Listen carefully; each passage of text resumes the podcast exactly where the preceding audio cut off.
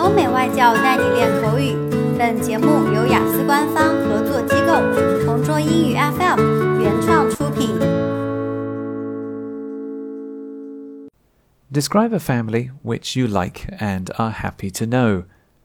You should say who they are, where they live, how you know them, and explain why you like them. There is a Vietnamese family that lives next to me, and I'm very happy to know them. They moved in next door a few years ago. At first, they were very quiet and shy. I hardly ever spoke to them.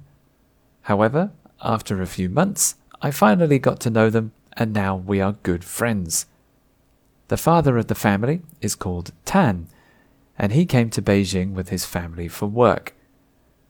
He works for a big company, so they moved him and his family over to China so he could work close to their headquarters. His wife is named Cam, and she takes care of their daughter called Ban. They are a very kind family. Often they invite me into their home and they cook some traditional Vietnamese dishes for me. They also celebrate the Vietnamese New Year in April, so they usually invite me over to celebrate that with them too.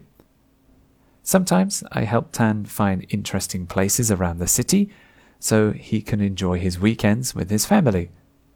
Occasionally, he goes back to Vietnam to visit his relatives and friends, and when he returns, he brings me some gifts like Vietnamese silk and delicious Vietnamese coffee.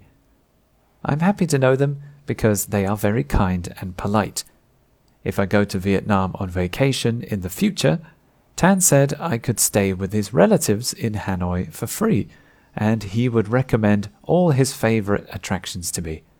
I hope I can do that soon, and I'm very happy to know him. OK，今天的 Part Two 口语话题到此结束。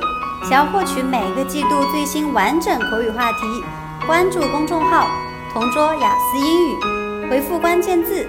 口语题库就可以啦。